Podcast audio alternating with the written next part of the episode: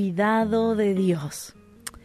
Cuentan que un día el joven Blaise Pascal, quien eh, después se convirtió en un famoso filósofo, físico y matemático francés, quien después hizo varios importantes, eh, ¿cómo se dice?, apoyo a la aportación, ¿verdad?, a la física y la matemática, tuvo una conversación con su papá. Y le dijo así, papá, Dios me ha protegido maravillosamente. Mi caballo ha tropezado y ha caído sobre mí, pero sin hacerme daño.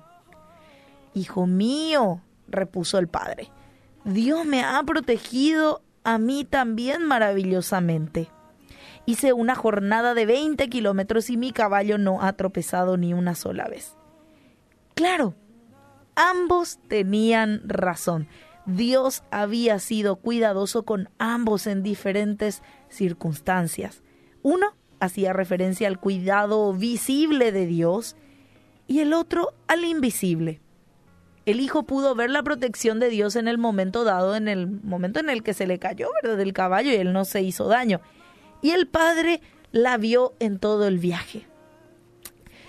Muchas veces somos conscientes del cuidado de Dios cuando sucede algo como el accidente del muchacho Blaise Pascal. O somos testigos de algún milagro. Sin embargo, el cuidado de Dios es constante, todo el tiempo, en lo ordinario. Y nunca vamos a llegar a saber de qué nos guardó a lo largo del día y a lo largo de nuestra vida. Y el cuidado de Dios va más allá de su protección ante un accidente. Él provee para nuestras necesidades, nos da de su paz, nos guarda de enfermedades, de gente malintencionada, de todo tipo de circunstancias adversas, pero aun si las pasamos, como el accidente del joven Pascal, Dios sigue en control porque sus promesas son realmente eternas.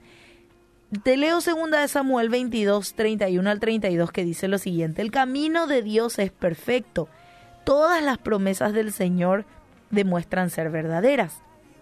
Él es escudo para todos los que le buscan y buscan su protección. Pues, ¿quién es Dios aparte del Señor? ¿Quién más que nuestro Dios es una roca sólida? Así que este pasaje nos lleva a reflexionar en este tiempo tan difícil para todos. Algunos con virus, otros sin virus. Pero Dios sigue velando por sus hijos. Sabe por lo que estamos pasando, conoce lo que vendrá después y está en control de todo. No vayas a temer. Confía en el Señor, porque sus promesas son eternas.